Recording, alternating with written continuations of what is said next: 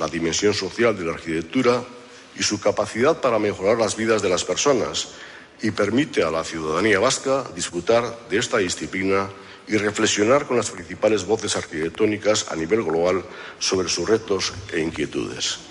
Así finalizamos el repaso a la información. Hasta las 3 tiempo ya para Radio Estadio con Roberto Vasco y Arracha León. Si tienes una hija o hijo menor de 3 años, puedes beneficiarte de nuevas ayudas para su crianza. 200 euros mensuales hasta que cumpla los 3 años. Y para la tercera o sucesiva hija o hijo, la ayuda se prolonga con 100 euros al mes hasta los 7 años. Infórmate en el 945 062 040. Igualdad, Justicia y Políticas Sociales. Gobierno Vasco. Euskadi. Bien común.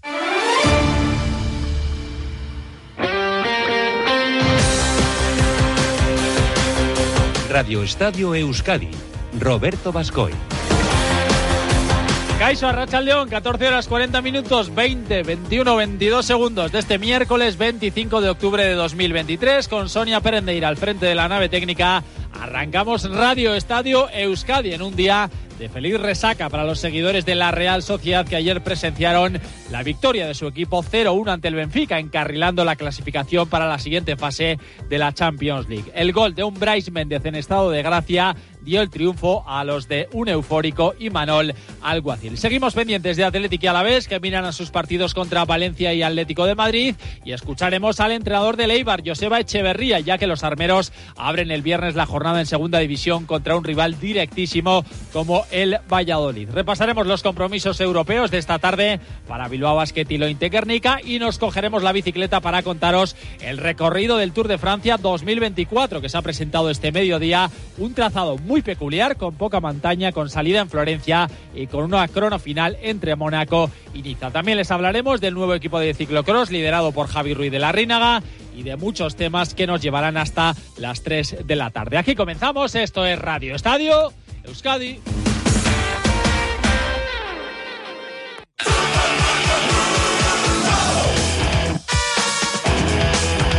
Comenzamos Radio Estadio Euskadi hablando de otra noche mágica para la Real Sociedad que ayer se impuso 0-1 en el Estadio Daluz al Benfica. Bryce Méndez en estado de gracia dio el tanto de la victoria a los Donostiarras en el minuto 63. Saludo al equipo de enviados especiales. Hola Íñigo Taberna, Rachaldeón. Hola, ¿qué tal, Robert? Muy buenas tardes, Rachaldeón. Hola, Gorka Rachaldeón. La racha de Don Robert, recién aterrizados en el aeropuerto de Pamplona, todavía nos queda regresar a, Zubieta. Bueno, pues ahí está la, expedición Íñigo después de una noche mágica ayer en el Estadio de la Luz. ¿eh? Sí, porque tú lo has dicho, la Real ganó, pero es que también yo destacaría el cómo ganó ayer a un equipo tan eh, potente y con tanta historia como es el Benfica. Es que la Real fue muy superior a su rival. En la primera parte ya mereció adelantarse en el marcador. El empate a cero del descanso no reflejaba lo que estábamos viendo en el Estadio de Luz y luego ya en la segunda parte la Real apretó buscando el gol y lo consiguió en el minuto 63 por medio de Bryce Méndez, que está tocado con una varita mágica en la Champions y, por qué no, también en la Liga, porque viene de marcar ante el Mallorca en, Anoeta. Y destacar también eh, la jugada de Barrenechea y la asistencia del jugador de Nostierra. Una Real que buscó también el 0 a 2, lo tuvo en un disparo de cubo, pero fue repelido por el larguero. En el tramo final del encuentro lo intentó con más corazón que cabeza el Benfica, pero la Real es que no pasó apuros, no pasó apuros y consiguió una victoria de mucho prestigio, Robert, a nivel europeo. Victoria Gorka de mucho prestigio y que además le deja muy bien encarrilada la clasificación para la siguiente fase. ¿eh? Sí, porque sigue liderando la Real Sociedad eh, su grupo, el grupo D de esta fase de grupos de, la Champions, a pesar también de la victoria del, del Inter de Milán. Tiene mejor gol a verás tiene un gol menos encajado el equipo de Imanol Alguacil y lidera con siete puntos junto al Inter esa, ese grupo D, ¿no? De la fase de, grupos. Ya con tres puntos se queda el Salzburgo y prácticamente descabalgado su rival de ayer, el Benfica, que no ha puntuado todavía, uno de los grandes favoritos junto al Inter de Milán de este grupo, pero es que la Real eh, se impone además con suficiencia en los, en los partidos, ha dado un golpe de autoridad, un golpe encima de, la mesa para aspirar no solo a pasar a la ronda de, octavos de final de la máxima competición continental, sino incluso a, pelear por ser líder y campeón de su grupo. Íñigo, escuchamos a los protagonistas. En primer lugar, a Imanol Alguacil, al que ayer vimos como entrenador, como aficionado prácticamente en todas sus, versiones. ¿Qué dijo el técnico de Orio? Pues primero no podía quitarse la sonrisa de la cara. El entrenador del conjunto blanca-azul señalaba que toda Europa o todos los equipos de Europa habían visto cómo jugó ayer la Real y que eso eh, era suponía una gran imagen ¿no? para la Real a nivel continental. Preguntado por cómo definiría lo que hizo ayer su equipo en el Estadio de Luz, dice Manol que ya no tiene calificativos. No tengo palabras porque evidentemente es el comienzo, pero es que el comienzo, el comienzo ha sido o está siendo eh, brutal, lo habéis visto una vez más. Hemos jugado ante un equipazo, un club histórico que veníamos con muchísimo respeto, pero que también con muchísima ambición y que íbamos a ser atrevidos y así lo, hemos hecho. Para poder ganar en semejante estadio, ante semejante equipo con el nivel que, que tienen, hay que hacer todo bien, como os digo muchas veces, y hoy el equipo es que tanto a nivel defensivo como ofensivo eh, ha estado de 10. Eh, ha habido fases eh, a nivel ofensivo en el que hemos disfrutado en el campo.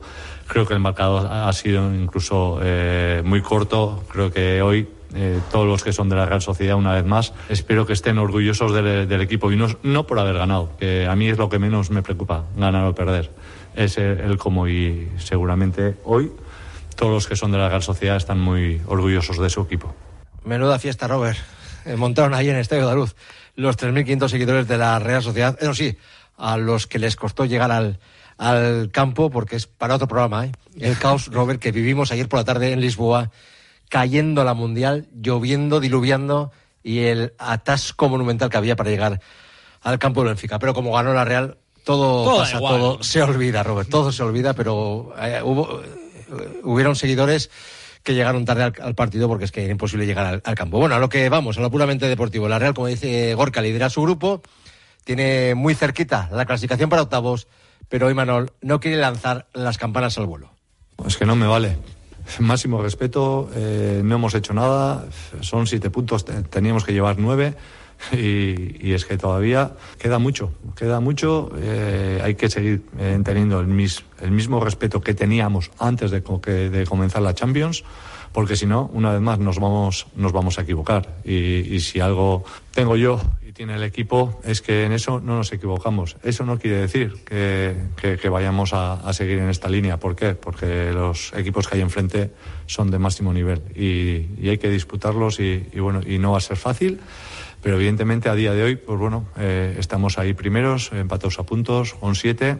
Hay que darle continuidad porque esto ya es historia, es pasado y quedan tres partidos que, van a ser complicados. Y Manol sí que está haciendo historia al frente de la Real Sociedad. Igorca, después del partido, por la noche en Radio Estadio Noche tuvisteis al gran protagonista del, de la tarde.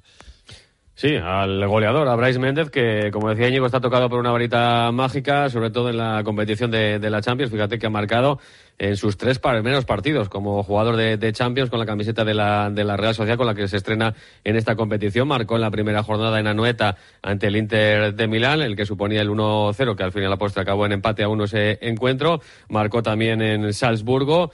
Eh, uno de los dos goles del conjunto Churdini. Marcó ayer el gol definitivo también y el de la victoria en Lisboa frente en Estadio de frente al Benfica. Pero fíjate si ha calado en la plantilla el mensaje de Imanol de que todavía no hay nada hecho, que los jugadores prácticamente lo repiten a pies puntillas.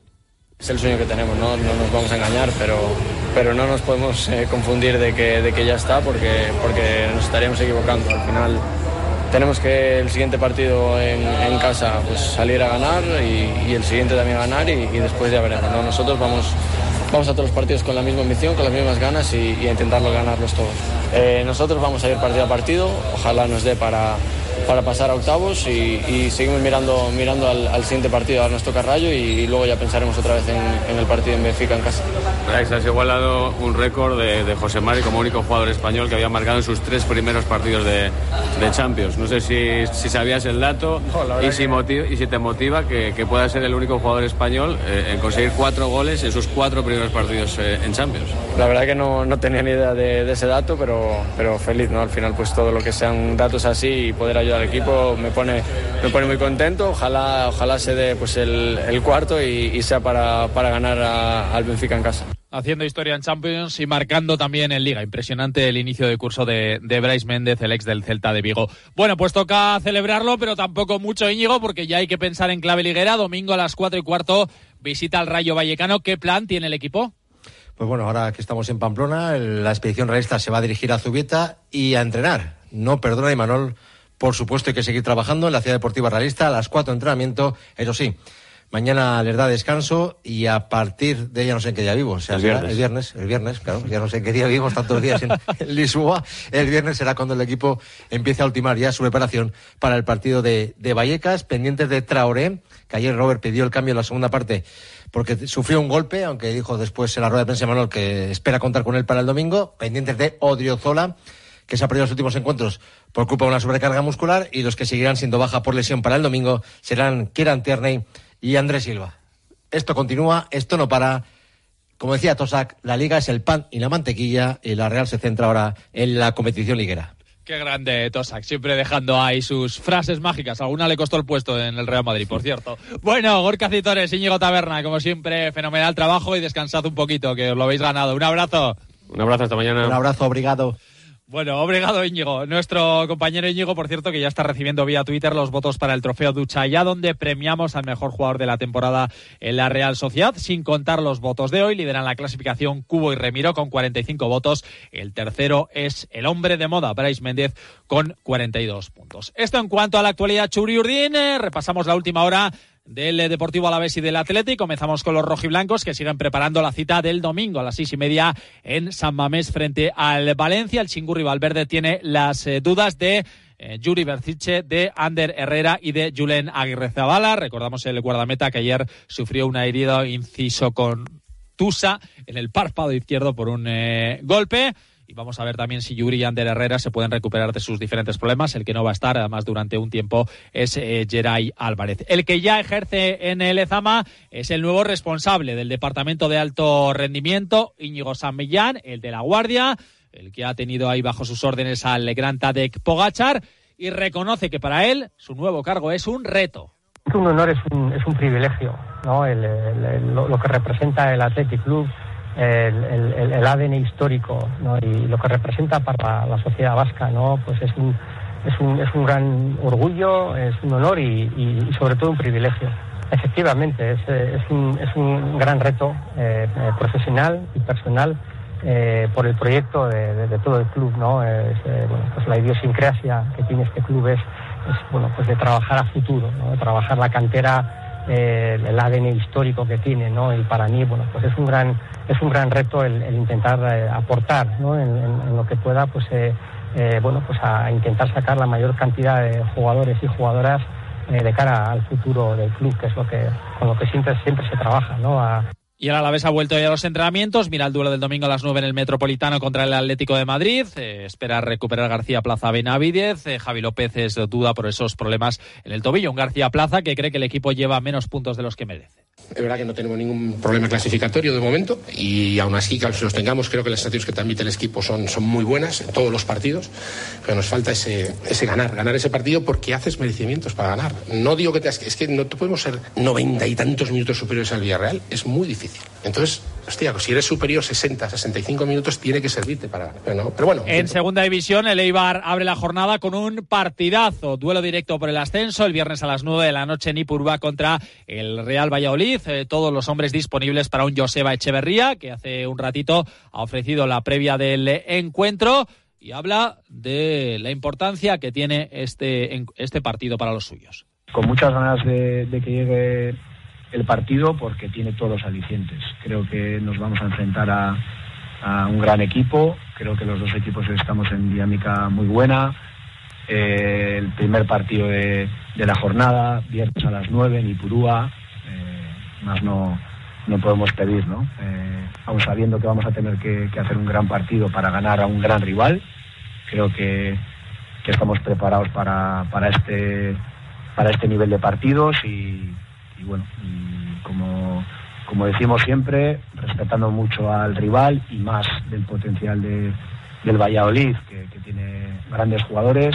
que- En la zona baja de la clasificación está el Amorebieta, que luchará contra otro rival directo el sábado a las 2 contra el Eldense. Escuchamos al jugador Raico Rodríguez. Muchísima ilusión, muchísimas ganas de afrontar cada partido como si fuera el último, intentar apor- aportar al equipo mi mejor versión y, y así sale- todos saldremos ganando. Bueno, el equipo está con muchas ganas, muchas ganas de, de afrontar otro nuevo partido fuera de casa y con toda la ilusión del mundo para conseguir los tres puntos. Al final sabemos que es un partido y que tenemos muchas ganas, somos dos equipos recién ascendidos y vamos a ir a, a los tres puntos. En baloncesto, doble cita hoy a las 8 en tierras vizcaínas. A, la, esa hora juega el Bilbao Basket en el Bilbao Arena contra el Sibiu, segunda jornada de la fase de grupos de la FIBA Europe Cup. Los de Jaume Ponsarnau que quieren buscar su segundo triunfo en la competición. Reconoce el técnico de los vizcaínos que están ilusionados. Ganas de, de seguir jugando. Creemos que el ritmo este de entrenar, jugar, entrenar, jugar no, no, nos gusta, a veces va a ser cansado, ya lo sabemos, pero bueno, ahora estamos con la ilusión de, de jugar bien las dos competiciones, e, insisto, también bien la FIBA Eurocup y en casa con nuestro público, eh, que sabemos que es cuando tenemos más posibilidades de ser más competitivos. A las 8 en Maloste, lo Guernica frente al Sosnowek eh, polaco. Tercera jornada de la Eurocup eh, femenina. En eh, el primer encuentro, las vizcaínas perdieron 69-70 contra el Montpellier. Vamos a escuchar a Lucas Fernández, el entrenador de Lointec Guernica, que analiza así el duelo. Bueno, pues afrontamos nuestro tercer partido en siete días, el segundo de Women Eurocup en casa. Eh, frente a un muy buen equipo, un equipo que, que lleva una trayectoria de tres partidos ganados en sus tres primeros partidos en la competición polaca y que bueno, pues durante muchos momentos compitió en su primer partido fuera de casa contra Montpellier, un, un equipo con un 5 de inicial de jugadoras muy consolidado que, que absorbe muchos minutos del juego, con una línea interior que tiene un gran talento en el uno contra uno y, y bueno, jugadores exteriores con experiencia, con roles muy definidos. Sintonía de ciclismo porque se ha presentado la edición del Tour de Francia 2024, todavía con el gratísimo recuerdo, la edición que salió aquí desde Euskadi, pero este saldrá desde Florencia el 29 de junio con final una crono final de 34 kilómetros entre Mónaco y Niza. Son 3.492 kilómetros, bastante menos montañoso de lo habitual, siete etapas de montaña, con cuatro finales en el alto, dos etapas contra el log y caminos de piedra. 32 kilómetros se recorrerán sin asfaltar, se pasará por Italia, San Marino, Francia y Mónaco. Y finales en Plato de Bell, Superdui, Isola 2000 o la Cuilol. E insisto, esa crono final de 34 kilómetros que decidirá eh, el ganador final de esta ronda gala por primera vez no se acaba en los Campos Elíseos de París. El Tour femenino saldrá el 12 de agosto en Rotterdam, finalizará el 18 de agosto en Alpe d'Huez, serán 946 kilómetros, cuatro etapas en Holanda y cuatro etapas en Francia, con dos etapas de montaña y una contrarreloj. Además, se ha presentado el equipo de ciclocross de Javi Ruiz de La Rínaga un eh, equipo conformado por seis ciclistas que competirán en distintas categorías y que pretenden progresar y mejorar en la disciplina. Escuchamos precisamente al hoyo. Un equipo de formación que sale con la, con la idea de, ayudar a, a, los chicos y chicas de categoría junior y, y sub-23 a que bueno, sigan disfrutando de, una disciplina como el ciclocross y, y, bueno, y está claro que también lo que nos gustaría es que sigan progresando, ¿no? que vayan conociendo de primera mano qué es, qué es el ciclocross y, y bueno, ir dando pasitos para que el día de mañana pues puedan llegar a ser, a ser algo, ¿no? Pero en principio nuestra idea es que disfruten y que, y que bueno, con la experiencia que hemos cogido todos estos años, ¿no? Eh, cuando he estado yo, pues transmitírsela a ellos, darles tranquilidad. Eh, si algún día quieren llegar a ser algo, pues tienen que ir paso a paso y que van a tener momentos buenos y momentos malos, pero, pero bueno, que, que, que bueno, que sigan peleando por, por esta disciplina que tanto merece la pena.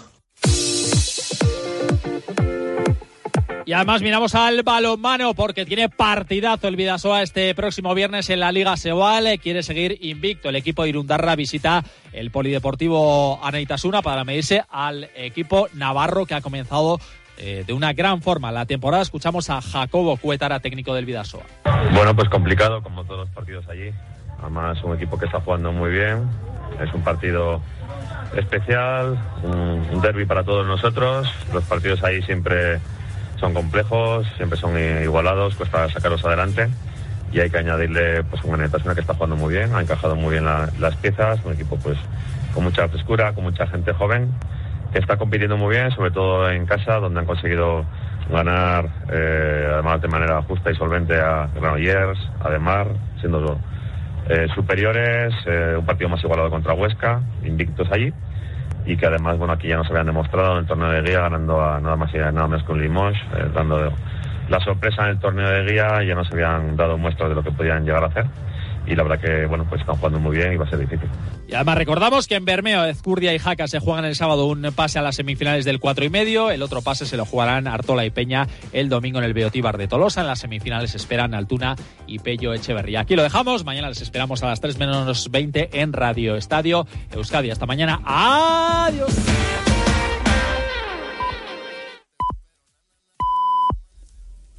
Son las 3 de la tarde y las 2 en Canarias.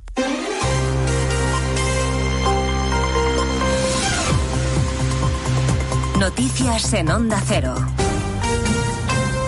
Buenas tardes, les resumimos en tres minutos la actualidad y la mañana que les venimos contando desde las dos en Noticias Mediodía, empezando por el informe de recomendaciones de la OCDE que sugiere a España que retrase la edad de jubilación a los 68 años, que acabe con las medidas anticrisis y que suban los impuestos al tabaco y al alcohol. Avisa además del daño que ha hecho el al empleo el salario mínimo y alerta sobre el riesgo de pobreza de los jóvenes. La economista jefe de la OCDE, Clark Lombard-Bardel, se ha referido además al acuerdo entre el PSOE y Sumar. Dice que convendría que hubiese consenso para reducir la jornada laboral sin perder salario. Otra cosa que es muy importante es asegurarse de que se hace desde el consenso y el apoyo de una forma colaborativa de los trabajadores, sindicatos y gobierno. Y tienen que pensar cómo hacerlo de una forma que tenga el apoyo total. Pero lo más importante es proteger la productividad. Desde Bruselas, la vicepresidenta Yolanda Díaz acaba de decir hace unos instantes que este es un buen acuerdo, aunque a Garamendi no le guste. Me hago una pregunta. ¿Nuestro país está a favor de que se reduzca la jornada laboral? Yo creo que sí. ¿Está el señor Garamendi en contra de ello? Bueno, pues es difícil responder a esta pregunta cuando el propio Partido Popular no fue capaz de decir que está en contra de la misma. Porque todo el mundo sabe que esta medida es muy positiva para mejorar la productividad y eso sí, sin reducción salarial. También genera polémica la idea de suprimir los vuelos cortos que tengan alternativa en tren, aunque no de todos, porque Sumar ha justificado que Sánchez y Díaz usen el Falcon por su cargo. Lo ha hecho el diputado Gerardo Pisarello. Evidentemente, las responsabilidades que tiene cualquier jefe o jefa de Estado eh, justifica que haya situaciones excepcionales donde tenga que hacerse. Nos pasa a todos cotidianamente, ¿no? Yo, eh, digamos, yo utilizo el tren normalmente. Ahora, si hay una situación excepcional y mis responsabilidades eh, institucionales lo justifican, bueno, pues puedo hacer una excepción. Pero lo que necesitamos es que haya políticas públicas lo más claras posibles. La situación en Gaza se complica mucho. Las agencias humanitarias avisan de que van a tener que detener sus operaciones en breve si no llega el combustible. La ONU ha contado que hay un tercio de hospitales en la franja que ha tenido que cerrar. En la parte diplomática lo que se ha producido es un choque entre Israel y la ONU. El gobierno israelí considera que el secretario general ha justificado el terrorismo de Hamas al decir que el ataque es consecuencia de muchos años de ocupación. Se han cancelado los visados a los